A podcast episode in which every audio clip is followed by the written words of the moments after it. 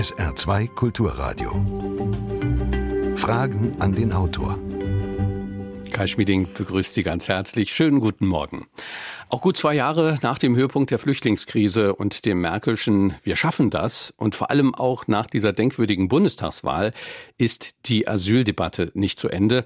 Denn auch wenn vor allem aufgrund der Schließung der Balkanroute die Zahlen runtergegangen sind, die Probleme, vor allem die der Integration, sind noch lange nicht gelöst. Heute unser Gast Boris Palmer, Tübinger OB, der in seiner Partei bei den Grünen gerne wieder den Stachel löckt. Sein Buch Wir können nicht allen helfen ist ein Bestseller.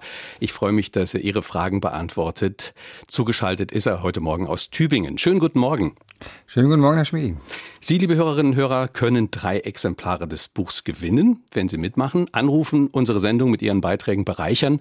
0681 65 100, Telefon und auch WhatsApp. Außerdem wie immer Fragen an den Autor mit Bindestrichen dazwischen at sr.de und auch im Facebook können Sie gerne mitdiskutieren. Ja, Herr Palmer, Blick zurück auf den Wahlabend zu Beginn. Es gab ja durchaus Anlass für gemischte Gefühle. Ihre Partei, die Grünen, gerade mal sechs stärkste Fraktion, Wahlziele, zweistelliges Ergebnis und dritte Kraft verfehlt. Hatten Sie aber mit Blick auf das AfD-Ergebnis innerlich vielleicht doch ziemlich gute Laune nach dem Motto, Leute, ich habe euch Wochen und Monate lang gewarnt und dann doch recht behalten? Nee, also dafür finde ich die Konsequenzen des Einzugs einer Fraktion, die Rechtsextreme, und Rechtsradikale zumindest duldet, viel zu hart und Besserwisserei mit Wohlgefallen für die eigene Position, das wäre in der Politik verheerend. Da würden sie bei mir lange suchen. Es gibt ja zwei Fraktionen. Die einen meinen, wenn man den Seehofer oder vielleicht auch den Palmer gibt und hinweist auf die Probleme der Asylpolitik und der Flüchtlingspolitik, dann bereitet man der AfD erst den Boden, weil man ihre Problembeschreibung übernimmt. Die anderen sagen, äh, sie sagen das auch in dem Buch, wir müssen uns da unbedingt ehrlich machen, sonst wird die AfD noch stärker. Ich glaube, es ist sogar noch ein bisschen komplexer. Also ich sehe drei Kommunikationsstrategien, wie man mit der AfD umgehen könnte. Die erste ist ignorieren und totschweigen. Die zweite ist beschimpfen und ausgrenzen. Und die dritte ist Dialog in der Sache. Und alle drei Strategien werden derzeit parallel angewandt von denjenigen, die der Meinung sind wie ich, dass man besser keine Partei wie die AfD im Bundestag haben sollte. Und das Problem dabei ist, dass sich die Strategien widersprechen und sogar regelrecht kaputt machen. Wenn Sie versuchen zu ignorieren und zu beschweigen, dann ist schon der Dialog, den ich versuche, ein Problem und beschimpfen natürlich erst recht. Wenn Sie aber beschimpfen, dann gibt es keinen Dialog mehr. Das macht meine Strategie kaputt. Und deswegen glaube ich, der neue Bundestag muss sich ganz dringend darüber Gedanken machen, wie man richtigerweise mit der AfD umgeht. Ich glaube, es gibt gar keine echte Alternative mehr, weil beschimpfen, ignorieren ist im Zeitalter der, der Social Media einfach nicht mehr sinnvoll machbar. Ähm, beschimpfen schweißt die zusammen und ignorieren geht nicht, dafür haben sie ihre eigenen Kanäle. Dennoch sagen Sie ja, wir haben die Probleme der Integration noch lange nicht gelöst. Sie schreiben das in dem Buch. Was war denn damals für Sie der Impuls zu sagen und zu schreiben im Facebook, wir schaffen das nicht?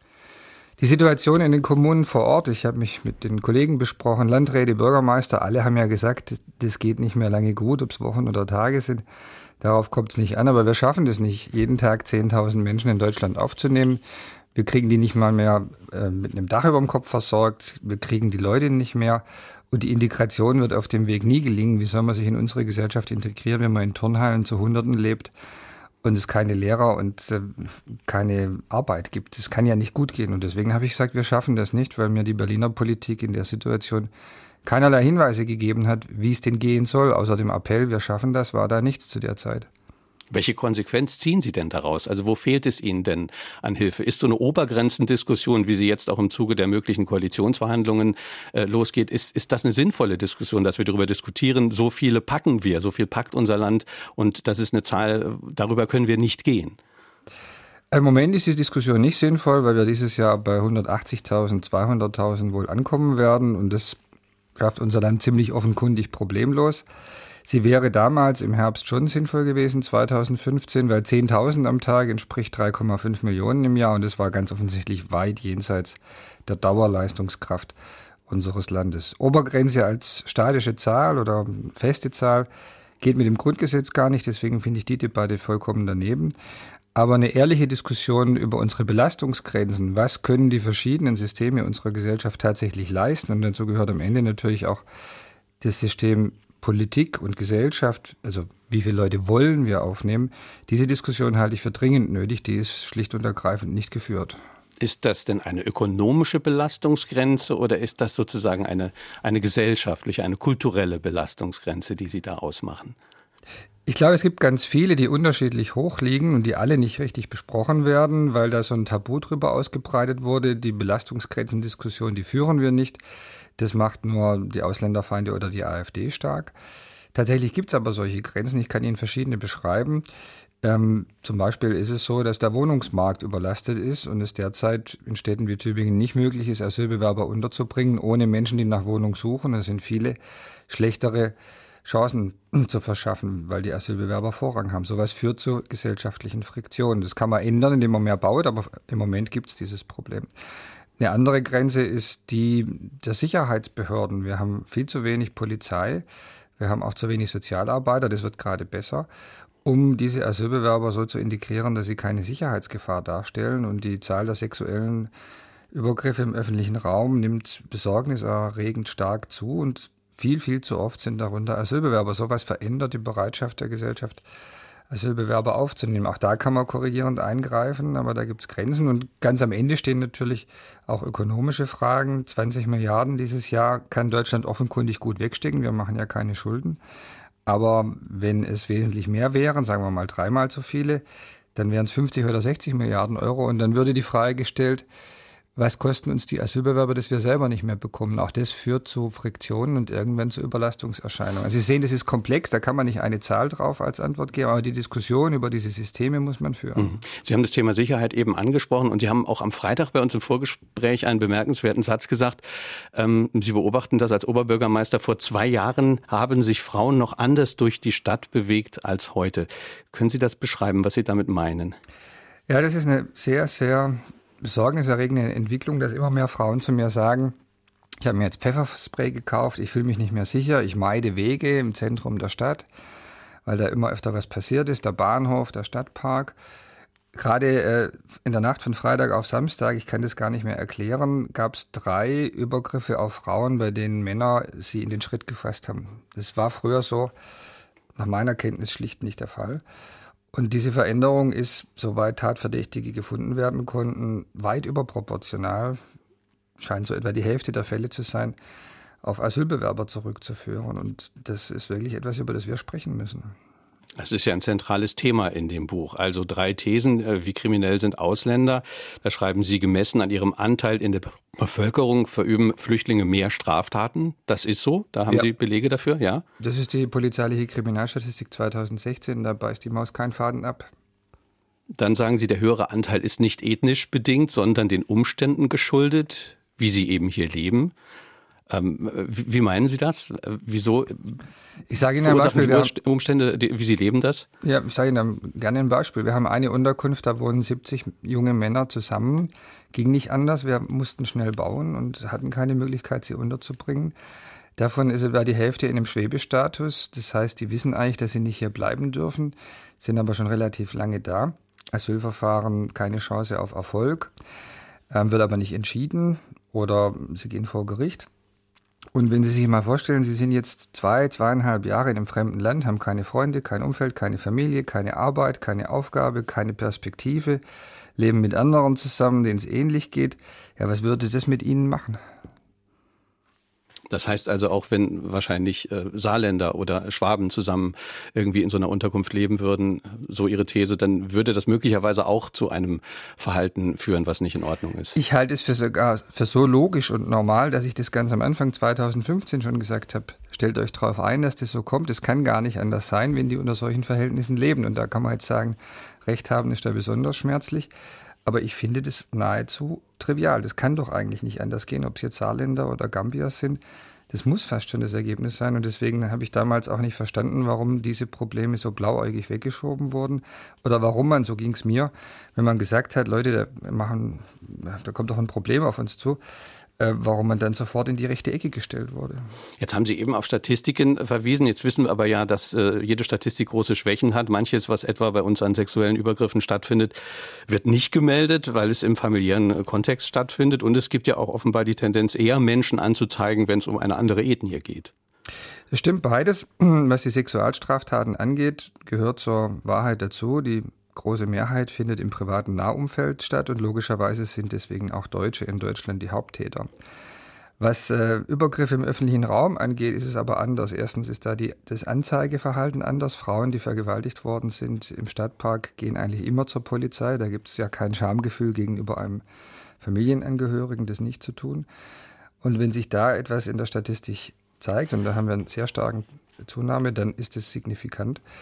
Und auch beim Anzeigeverhalten kann man nicht davon ausgehen, dass Frauen, wenn sie von einem Schwarzen vergewaltigt werden, eher zur Polizei gehen, als wenn das ein Weißer war. Von daher denke ich, dass das in diesem speziellen Fall nicht greift. Und da sehen wir eben äh, die stärkste Zunahme.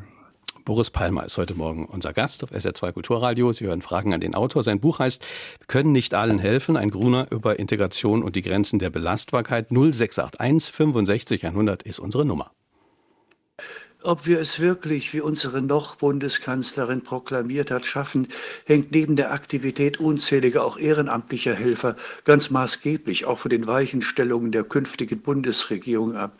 Stichwort deutlich mehr Förderung von sozialem Wohnungsbau als in den vergangenen Jahrzehnten, gezielte, breit angelegte Maßnahmen zur Integration von Einwanderern. Damit aber all dies gelingen kann, sind wirksame und zugleich seriöse Maßnahmen, Stichwort Einwanderungsgesetz, unverzichtbar. Die schiere Zahl der Neuankömmlinge innerhalb der nächsten Jahre innerhalb verkraftbarer Grenzen zu halten. Eine nochmalige Einwanderungswelle wie 2015 dürfte nämlich trotz bestem Willen und trotz größter Kraftanstrengung aller Beteiligten höchstwahrscheinlich nicht zu bewältigen sein. Wie sehen Sie das? Da kann ich in jedem einzelnen Punkt zustimmen. Auch die Bundeskanzlerin hat ja gesagt, eine solche Einwanderungswelle soll, darf und kann sich nicht wiederholen. Ich bin mir ziemlich sicher, dass Deutschland die Grenzen nicht nochmals so lange öffnen würde, wie das da geschehen ist. Und die Maßnahmen, die wir treffen müssen, damit die, die schon da sind, integriert werden können, haben Sie korrekt beschrieben.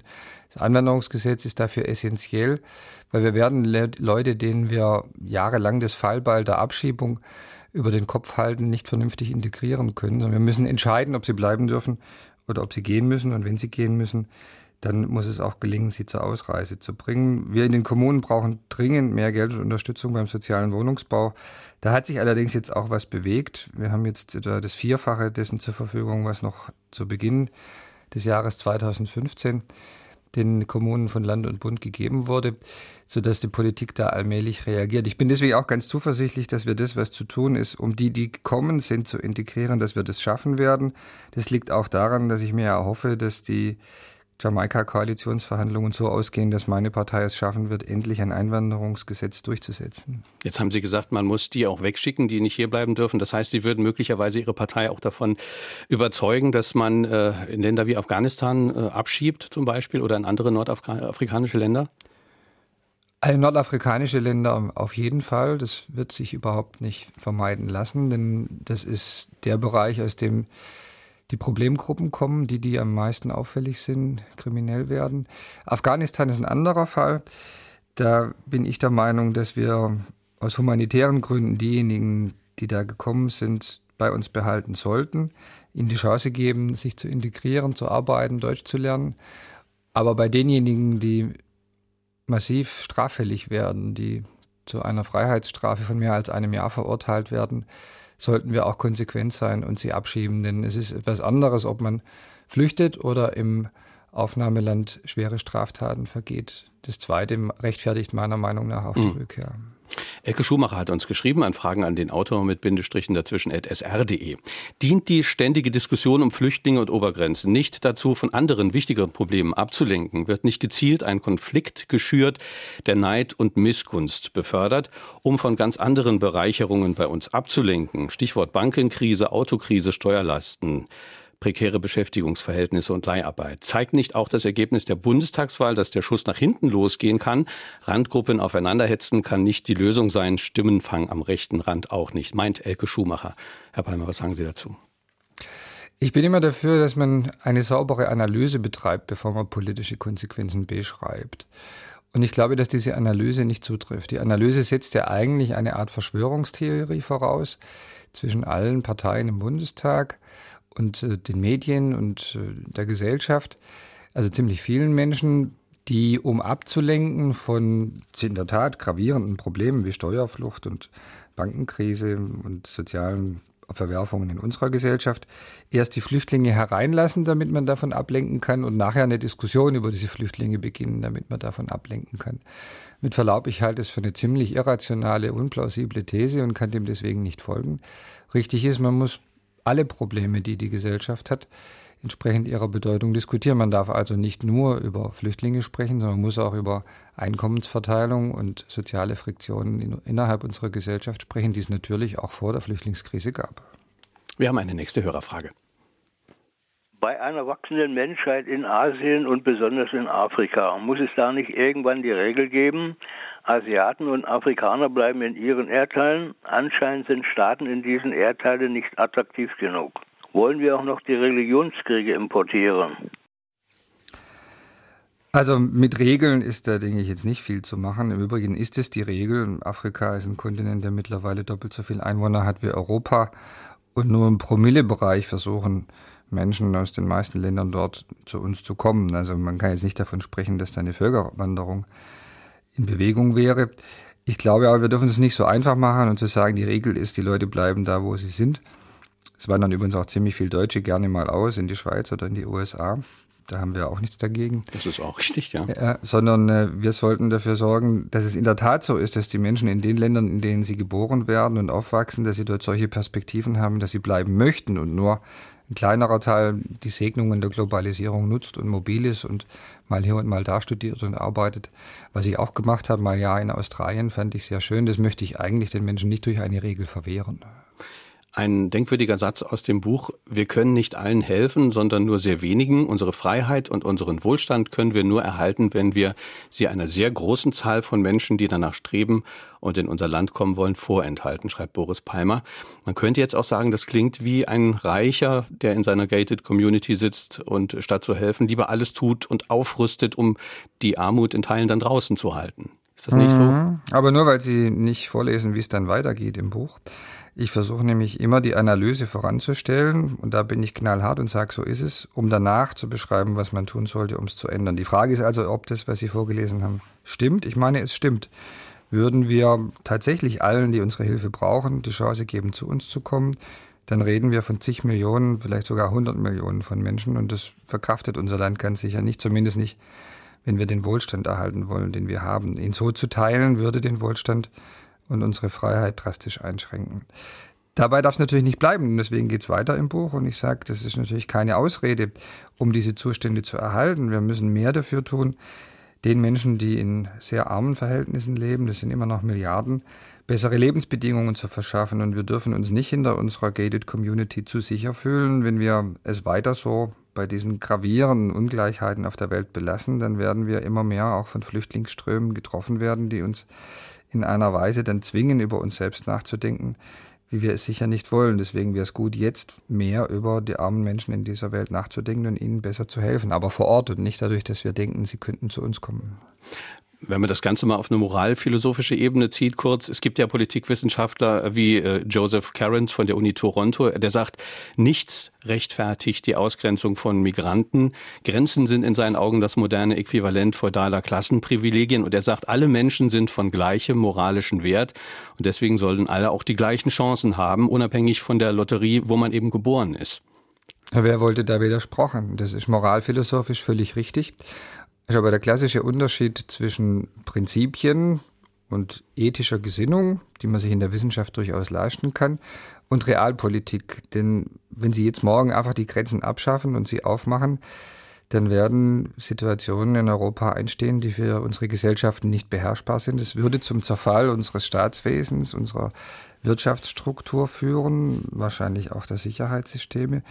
Und dann hätten wir hier Verhältnisse, die in keiner Weise dauerhaft tragbar wären und nicht dazu führen würden, dass es der Welt insgesamt besser geht. Und realpolitisch ist es eben so, dass die Grenzen die Voraussetzung sind, um den wirtschaftlichen Fortschritt so zu gestalten, dass wir was zum Verteilen haben und den Menschen, die bisher nicht davon profitieren konnten, mehr zur Verfügung stellen. Mhm. Übrigens findet es auch statt weltweit. Die Global äh, Development Ziele zeigen, dass wir bei den zentralen Fragen, nämlich äh, Gesundheitsversorgung, äh, Schutz vor Seuchen und Krankheit, äh, Schutz vor Hunger, Vorankommen der Welt geht es immer besser, auch den Ärmeren. Und das ist der richtige Weg. Hm, aber Sie sagen schon, Chancengleichheit, das ist erstmal ein innerstaatliches Gebot. Das heißt, jedes Land muss erstmal seine eigenen Bürger gleich behandeln. Zuerst ja, aber es darf eben nicht dabei stehen bleiben. Alle Staaten der Welt müssen dafür sorgen, dass am Ende einer langen Entwicklung alle Menschen auf dieser Welt die gleichen Chancen haben. Aber das wird nicht durch Öffnung der Grenzen gehen, sondern durch Kooperation und Aufbau der, der armen Länder. Eine nächste Hörerfrage. Wie konnte es passieren, dass ein solch wichtiges Problem einfach verdrängt und übersehen wurde? Ich habe im Jahr 1990 einen Film gesehen, Der Marsch vom BBC.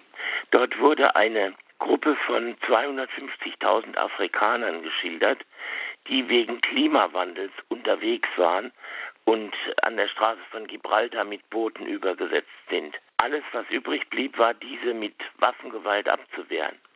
Dieser Film war, wie gesagt, als Zukunftshorrorszenario gezeichnet, aber sehr realistisch und eigentlich konnte man sehen, dass so etwas Ähnliches passieren würde. Warum ist es dieses Problem so lange verdrängt und überhaupt nicht gesehen worden? Weil die Politik gerne unangenehme Probleme verdrängt. Das tun sogar die meisten Menschen, da ist die Politik nicht anders. Ich bin nicht sicher, ob es exakt der Fall war, der eingetreten ist, den Sie da in Ihrem Film beschrieben haben. Mein Eindruck ist, dass wir doch sehr stark eine Situation hatten, die geprägt war von der Kriegslage in Syrien, von der Bereitschaft der Türkei, die Menschen ziehen zu lassen und der fehlenden Organisation an der europäischen Außengrenze und auf dem Balkan. Das waren drei Faktoren, die zusammengekommen sind und die nur bedingt mit Klimaflüchtlingen zu tun hatten. Aber dass es immer mehr Menschen gibt, die nach Europa wollen und dort Zuflucht suchen oder bessere Lebensperspektiven, ist in der Tat etwas, das man wissen konnte und auf das wir uns nicht vorbereitet haben, weil nicht so viele ankamen. Besonders in Deutschland wir hatten es ja sehr komfortabel durch die Regelungen von Dublin, wonach das Ankunftsland in Europa die Leute aufnehmen muss. Das waren dann eben meistens Länder mit Mittelmeerküste. Kamen ja in Deutschland kaum noch Flüchtlinge an. Wir hatten 2007, glaube ich, den Tiefstand mit gerade mal noch 30.000 Menschen pro Jahr. Wir haben auch in Tübingen die Unterkünfte geschlossen und die Leute, die sich um Flüchtlinge kümmern, sukzessive entlassen oder in anderen Bereichen eingesetzt. Niemand hat mehr darüber geredet, weil das Problem weit weg war. Unser Hörer Herr Rathai schreibt uns über WhatsApp einen Vorschlag. Äh, eine kleinteilige Verteilung der Flüchtlinge in Dörfer schlägt er vor, ähm, weil die Dörfer brauchen ja auch dringend Zuzug, Residenzpflicht für mindestens zwei bis drei Jahre, sofortige kommunale Arbeit für alle über 18, damit sie ihren Teil des Unterhalts leisten, Parallelleistungen des Bundes, der Städte an diese Gemeinden, damit neben dem Sprach- und Kulturunterricht auch Sprache im Arbeitsleben sozusagen eine Rolle spielt. Wenn wir das nicht macht, meint Herr Rathai, liegen die wirklich großen Probleme noch vor uns. Wie sehen Sie das, Herr Palmer? Ein Teil der Analyse verstehe ich gut. Die Städte sind überlastet, da ziehen ja ohnehin schon alle hin. Und es gibt Landstriche, nicht überall, aber es gibt Landstriche, die dünn besiedelt sind, die ausbluten und wo die Häuser leer stehen. Und wenn man nur nach der Frage ginge, wo gibt es leere Häuser, leere Wohnungen, dann müsste man eigentlich die meisten Flüchtlinge im Osten unterbringen. Tatsache ist aber, wir bringen dort deutlich weniger Flüchtlinge unter als im Schnitt Deutschlands. Und das zeigt, es gibt noch einen anderen Faktor und das ist die Aufnahmefähigkeit der jeweiligen Gemeinden und der jeweiligen Wirtschaft. Die Flüchtlinge brauchen ja auch Arbeit. Und da, wo Leute wegziehen und wo deswegen die Häuser leer stehen, ist in der Regel das Problem, dass es kaum noch Arbeitsplätze gibt, die frei wären, weil dort die Industrie nicht mehr ist. Und deswegen ist es theoretisch ein interessanter Ansatz. Praktisch funktioniert er aber nach meiner Überzeugung nicht. Und er ignoriert auch, dass die Flüchtlinge das nicht wollen. Die Flüchtlinge wollen in der großen Mehrzahl gerade nicht in kleinen Landgemeinden leben, sondern sie wollen dort, wo sie Communities gründen können, das heißt, wo mehr Leute sind und wo es auch eine breitere Erfahrung mit Menschen aus Zugewand äh, Zugewanderten gibt, nämlich in den Städten leben. Und dass wir das im Moment über die Residenzpflicht verhindern, diese Mobilität ist aus der Not geboren. Ich finde es durchaus auch nachvollziehbar, aber dass es dauerhaft funktioniert, glaube ich nicht. SR2 Kulturradio, Fragen an den Autor. Boris Palmer ist heute unser Gast. Sein Buch heißt Wir können nicht allen helfen. 0681 65 100 ist unsere Nummer. Ich lebe ja in Frankreich und wir haben ja hier in Frankreich ziemlich dieselben Probleme. Bloß sind sie aus der historischen Sicht zum Teil anders begründet, eben durch die ehemaligen Kolonien. Aber es ist unbestreitbar, eine Unmöglichkeit.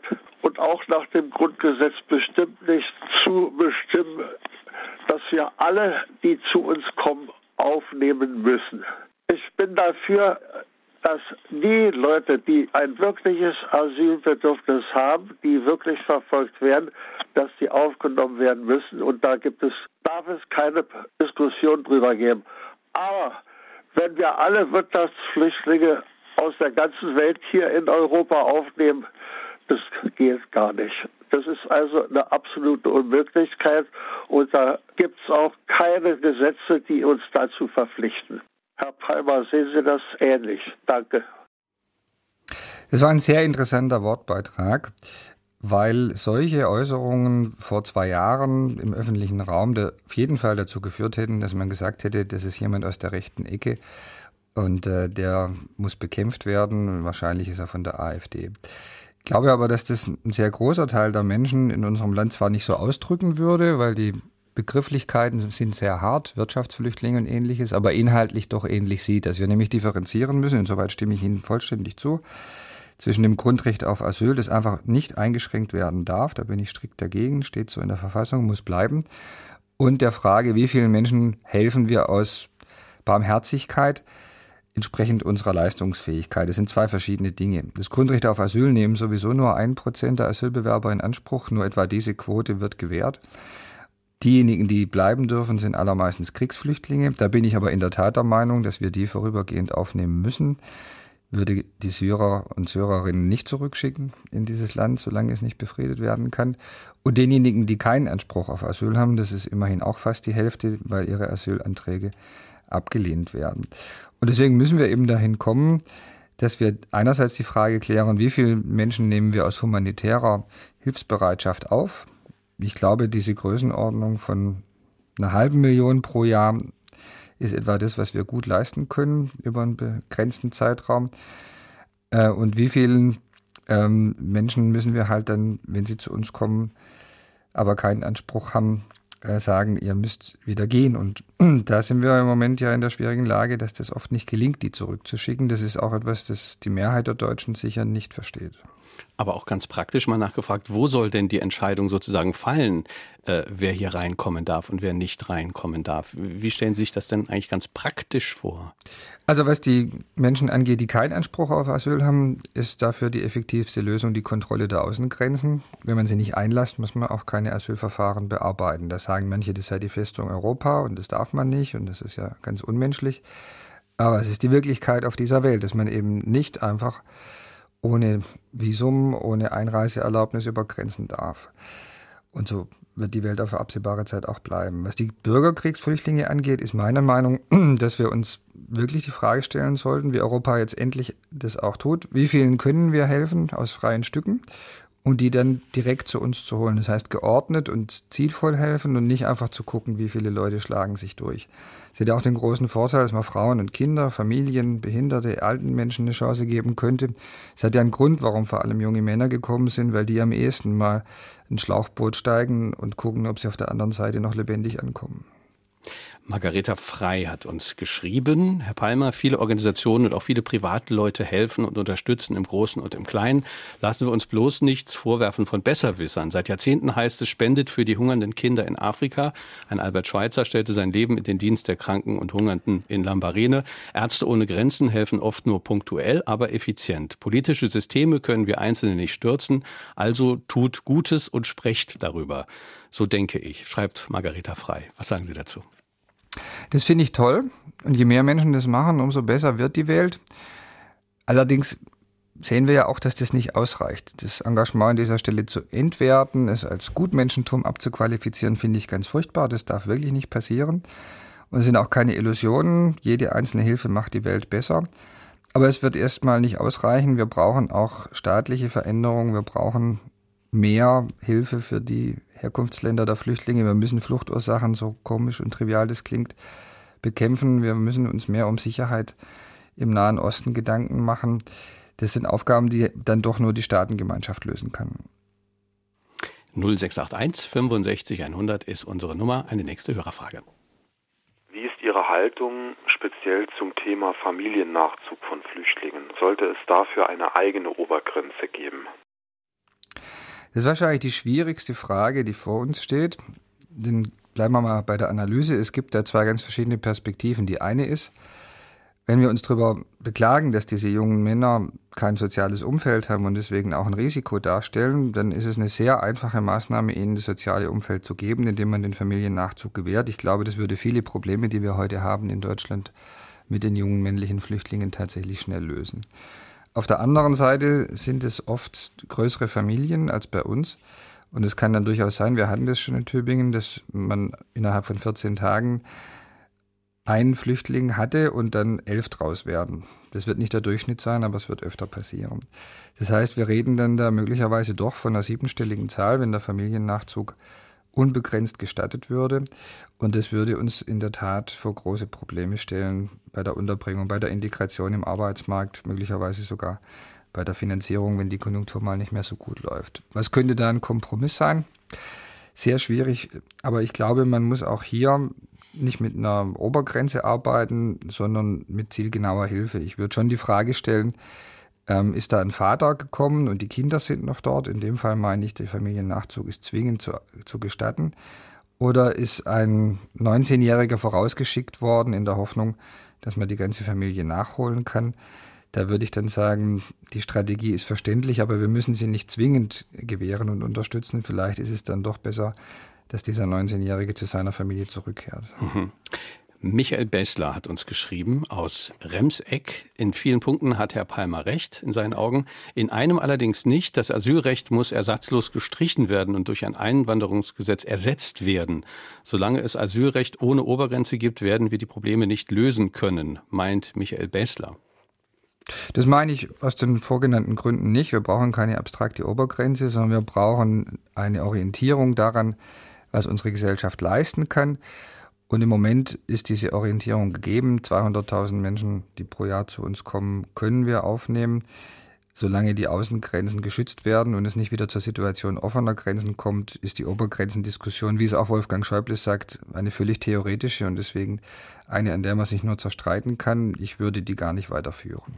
0681 65 100 ist unsere Nummer im Studio. Ein kleines Beispiel von Tausenden wahrscheinlich. Eine portugiesische Firma hat in einem afrikanischen Land den Menschen, die gerade mal genug von ihrem Eigentum erwirtschaften konnten und von Leben ihre Kinder in die Schule schicken konnten, versprochen, Straßen und Schulen zu bauen und Arbeitsplätze zu schaffen. Viele Menschen verkauften ihr Land, die Firma jedoch hielt ihr Versprechen nicht. Wir subventionieren Lebensmittel für Afrika, die dann dort billiger verkauft werden können. So produzieren wir Armut und ein großer Teil dieser Leute müssen ihr Land verlassen. Sind wir nicht scheinheilig? Also zumindest tragen wir zu den Problemen bei, die nachher zu Fluchtursachen werden und insoweit dann auch wieder uns treffen. Das haben Sie ganz gut beschrieben. Jetzt ist Portugal ein Land innerhalb der EU und die Freizügigkeit innerhalb der EU halte ich für eine große Errungenschaft, die möchte ich gerne erhalten.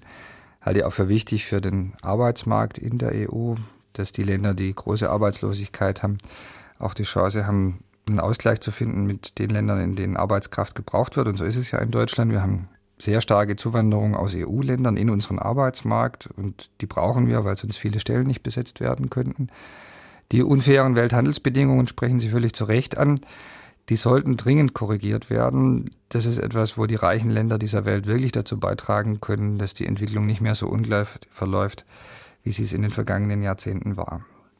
Werner Micheli aus Saarbrücken hat uns eine E-Mail geschickt. Sicher gibt es Leute, die legal herkommen und alles Mögliche daran setzen, hier bleiben zu können und zu dürfen. Sie warten nicht auf den Staat, der sie zum Sprachkurs verpflichtet. Sie versuchen Freundschaften mit Einheimischen und so weiter einzugehen. Aber wie viel tun das schon? Es gibt auch Leute hier, die jahrelang hier leben und so gut wie kein Deutsch können, meint Werner Micheli.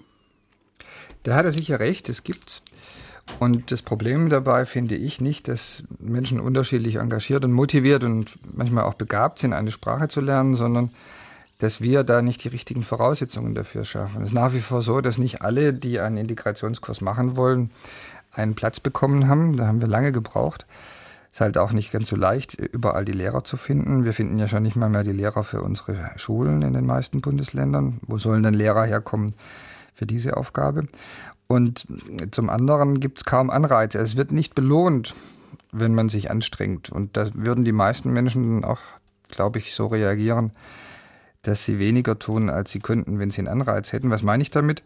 Ähm, sie bekommen, wenn ihr Asylverfahren unsicher ist oder wenn eine Ablehnung droht, keine Chance, sich durch Spracherwerb, Gesetzestreue und die Aufnahme einer Arbeit in einem Mangelberuf wie in der Pflege oder in Handwerk zu qualifizieren, damit sie hier bleiben dürfen, sondern ihre ganzen Anstrengungen sind vergeblich und sie werden trotzdem abgeschoben, wenn sie aus dem falschen Land sind. Und umgekehrt gibt es Leute, die dann gar nichts tun, aber aus dem richtigen Land sind und deswegen bleiben dürfen. Ich glaube, da müssen wir uns klarer darüber sein, dass dieses System, das wir da aufgebaut haben, die Leute zu völlig falschen Reaktionen verleitet und dass wir das System ändern müssen. Sie wirken in dem Buch teils auch persönlich angefasst äh, von solchen Themen. Also sagen wir mal Thema Dankbarkeit und ähm, man hat teils das Gefühl, dass sie von den Flüchtlingen etwas mehr Dankbarkeit erwartet hätten. Zitat, wie kommt es, dass Menschen, die in unserem Land Aufnahme finden, weil sie vor Krieg fliehen, nach wenigen Tagen Proteste organisieren? Mir bleibt diese Anspruchshaltung verbunden mit der Bereitschaft, selbst ziemlich schnell Probleme mit Alkohol, Gewalt und mangelnder Hygiene zu schaffen, leider bis heute unerklärlich, schreiben Sie in dem Buch. Waren Sie da auch persönlich dann angefasst, weil Sie dachten, naja, man müsste ein bisschen dankbarer sein für die Hilfe, die man hier bekommt? Bei der Zeitungslektüre nicht. Was ich da beschreibe, sind ja ähm, Szenen, die es in Stuttgart und in den Erstaufnahmestellen gab. Wir hatten in Tübingen damals keine. Aber ich habe Ähnliches auch in Tübingen erlebt und in der Tat, mich irritiert es zutiefst. Ich habe aber länger drüber nachgedacht und auch mit Fachleuten gesprochen und die haben eine ganz andere Einschätzung mir vermittelt. Die haben aus der Erfahrung aus, aus vergangenen Jahren gesagt, dass das eine unrealistische Erwartungshaltung von mir sei, Dankbarkeit einzufordern.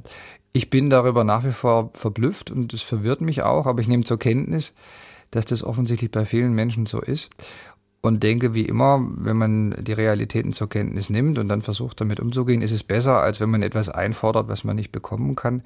Wenn diese Dankbarkeit eben nicht bei allen gezeigt wird, bei vielen ist sie da, dann muss man auch damit leben und sollte sich deswegen nicht grämen.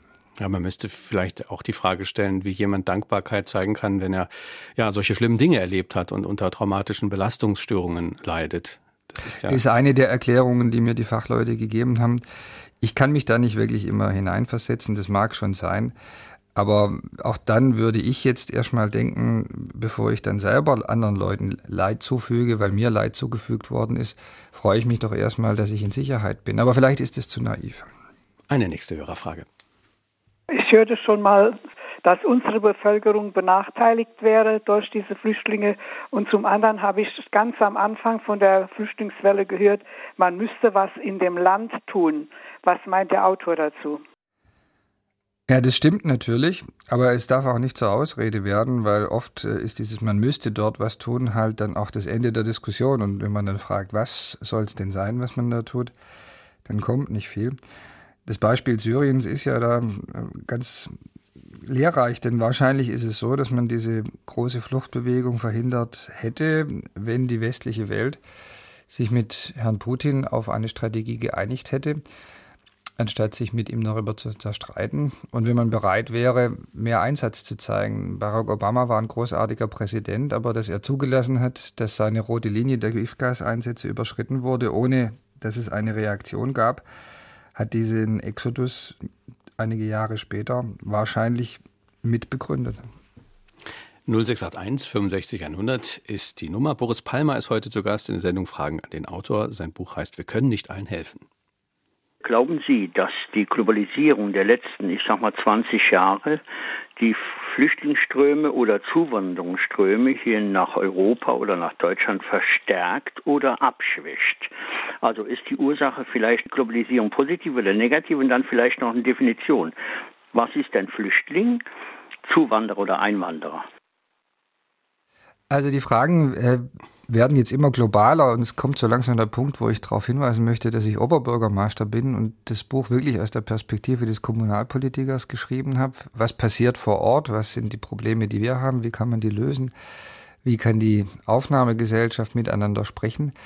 Und zur Lösung all der globalen Fragen fühle ich mich nicht so berufen. Ich kann da natürlich eine Meinung dazu sagen, das ist aber äh, eher aus dem Bauch raus. Globalisierung, Problem oder Lösung?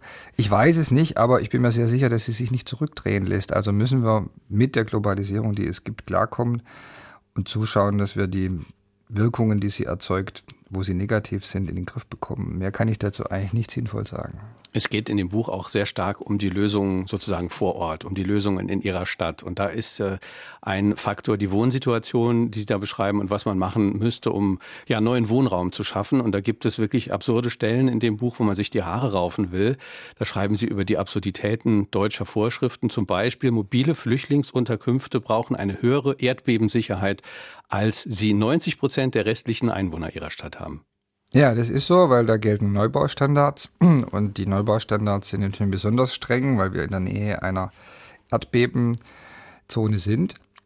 Und deswegen hätte ich gedacht, naja gut, wenn da ein Haus gebaut wird in Containerbauweise, das man nach zehn Jahren sicher wieder abbauen muss, schon aufgrund der Bauvorschriften, so ist es in dem konkreten Fall, dass man dann auch so bauen kann, dass das Haus eben für diese zehn Jahre sicher ist. Aber nichts ist, da sind deutsche Vorschriften wirklich streng.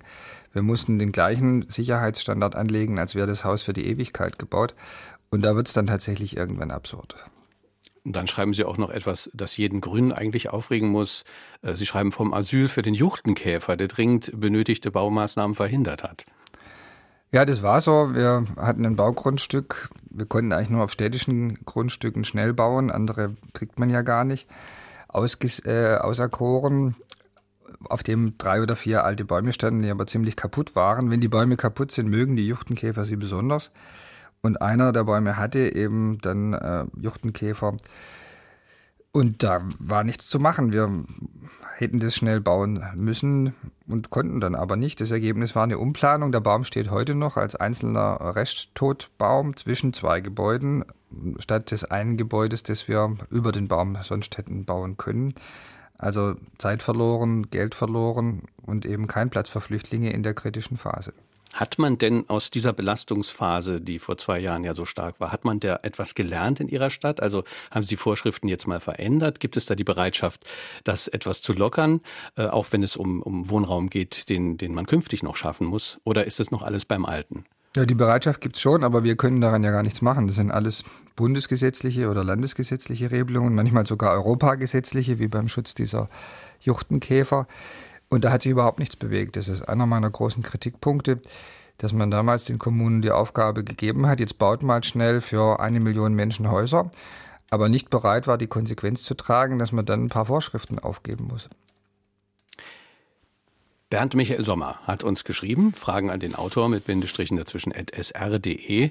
Vielleicht täusche ich mich, aber Ihre Position scheint mir inhaltlich gar nicht so weit entfernt von der AfD zu sein. Sehen Sie eine Möglichkeit, auch mit der AfD zu reden oder plädieren Sie eher dafür, die AfD als Nazi-Partei zu stigmatisieren, fragt Bernd Michael Sommer.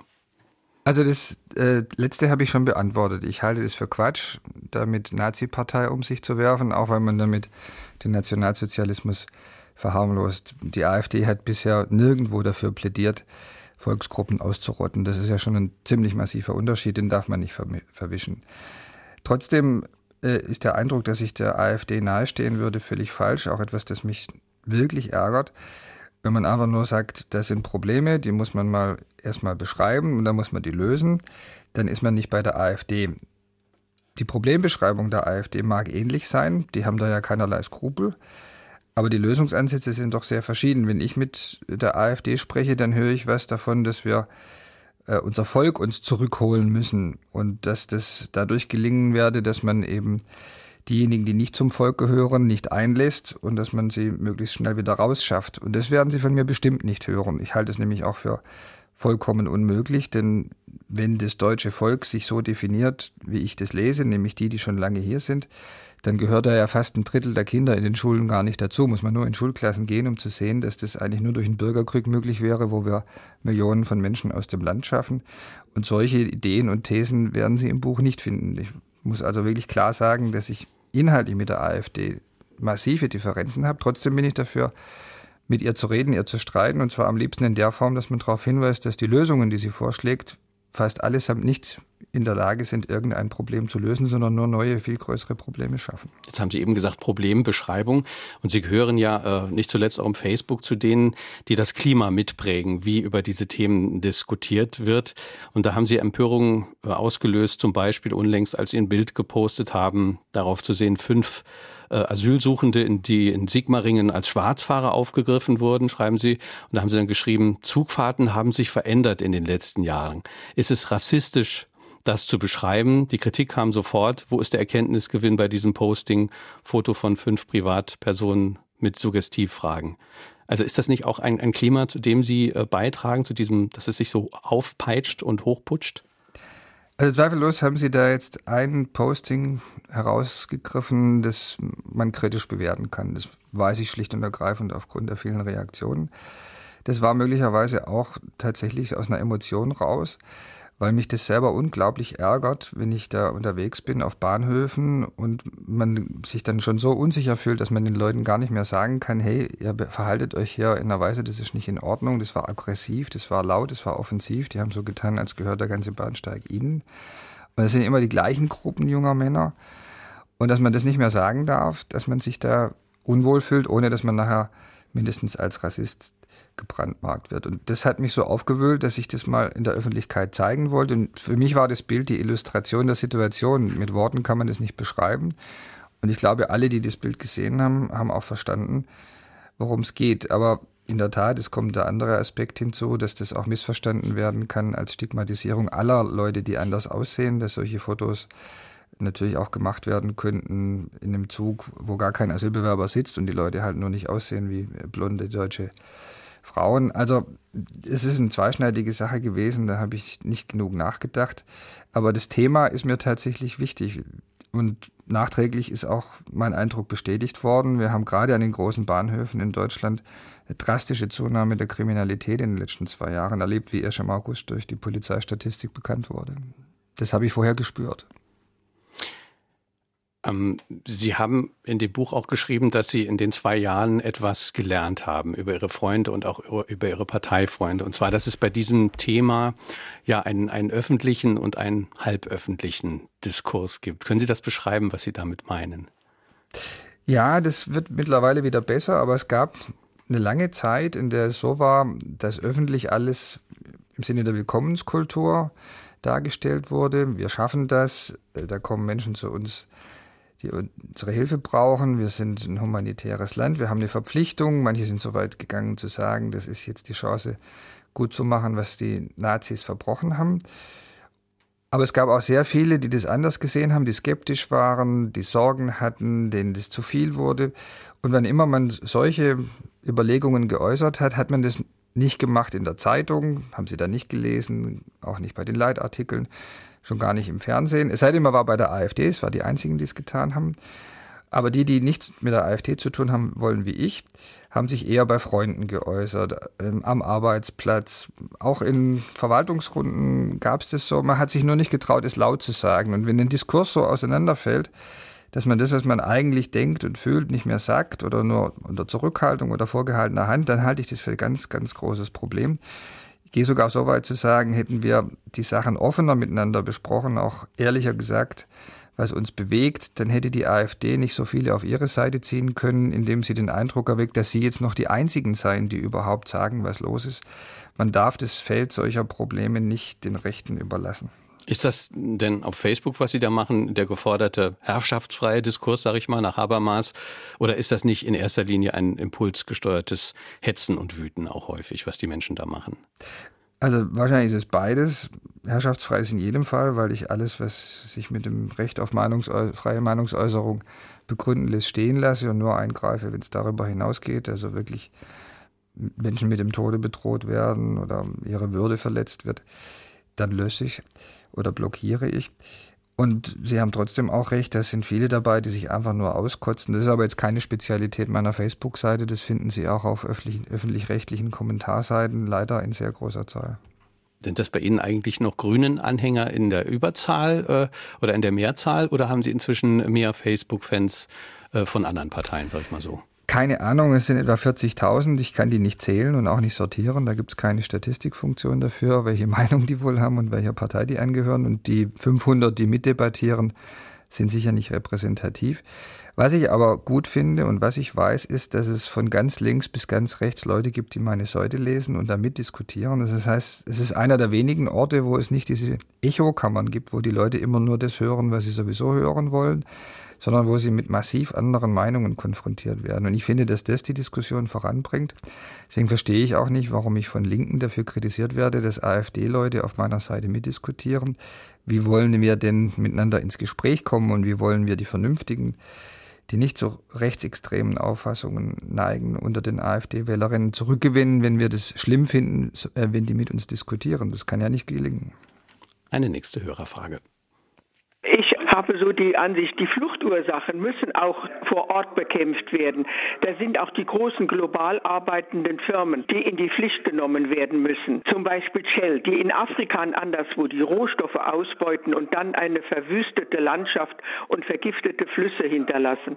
Und so die Lebensgrundlage von Hunderttausenden oder Millionen Menschen vernichten, die dann anderswo Hilfe suchen. In einem Land, wo früher die Menschen äh, ihr Brot angebaut haben, gelebt haben vom Fischfang, ist nichts mehr da. Also das ist schon eine große Sache, die alle Menschen und auch die großen Firmen betreffen. Absolut richtig. Ich habe in meinem Buch darüber nicht viel geschrieben, weil ich dazu keine eigenen Erfahrungen beisteuern kann. Ich könnte auch nur über Zeitungslektüre berichten. Was Sie da sagen, trifft zu, ist schlimm und das ist das, was wir tun müssen, um die Fluchtursachen in den Griff zu bekommen, solche Situationen zu verändern. Sie schreiben in dem Buch, äh, dass es für die Integration, um jetzt darauf auch zum Schluss nochmal zu sprechen zu kommen, äh, der Flüchtlinge aus dem arabischen Raum nicht ausreicht, die Werte des Grundgesetzes hochzuhalten. Zitat, es ist im Rahmen des Grundgesetzes zulässig, ein Pascha, eine Umweltsau oder ein Schwulenverächter zu sein, solange man nicht gegen Gesetze verstößt. Wenn unsere Gesellschaft jedoch nur aus solchen Menschen bestünde, wäre sie eine andere. Was implizieren Sie da, also was den Umgang mit den Menschen angeht, die zu uns kommen? Das ist gerade für meine Partei eine ganz schwierige Diskussion. Vor 15 Jahren habe ich die Idee der Leitkultur auch für vollkommen völkisch und blödsinnig gehalten. Mittlerweile habe ich Bassam Tibi, der diese Diskussion begonnen hat in den 90er Jahren, einen Professor aus Syrien kennengelernt und ich habe verstanden, was er mir eigentlich damit sagen will, dass es nämlich tatsächlich so ist, dass es eine Menge von Regeln und Verhaltensweisen in einer Gesellschaft gibt, die nicht normiert sind, für die es keine Gesetze gibt, die uns aber trotzdem sehr, sehr wichtig und ans Herz gewachsen sind und letztlich unser Land und unsere Heimat ausmachen.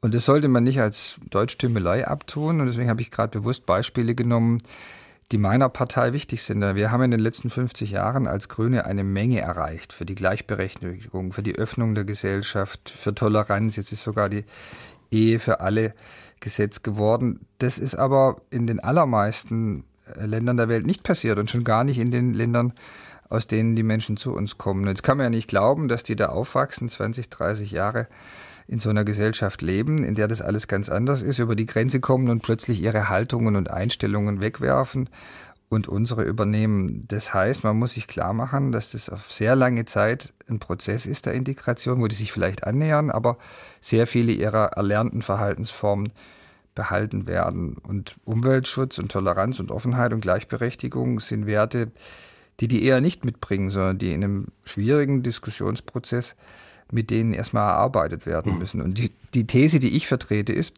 das passiert nicht, wenn man sagt, haltet euch als Grundgesetz. Äh, ich glaube, das passiert nur unter zwei Bedingungen. Erstens, dass die Zahl der Menschen mit solchen 50 oder 100 Jahre alten zurückliegenden Einstellungen zu uns kommen, dass die verträglich bleibt. Das ist eine der Integrations- und Belastungsgrenzen, die ich sehe. Und zum anderen, dass wir das auch einfordern, dass wir mehr einfordern, als nur im Gesetz steht dass diese Menschen zum Beispiel sich daran gewöhnen nach und nach, dass man in Deutschland nicht voll verschleiert ist und dass man sich die Hand gibt, weil das für die Kommunikation in unserer Gesellschaft unerlässlich hm. ist. Als positives, optimistisches Beispiel, wie sowas sozusagen gelernt werden kann oder wie Integration funktionieren kann, beschreiben Sie den sogenannten Gemünderweg. Vielleicht, wenn Sie zum Schluss uns nochmal erläutern, wie funktioniert dieser Gemünderweg, wie gelingt es da, Menschen einzubinden und für die Gesellschaft auch zu gewinnen?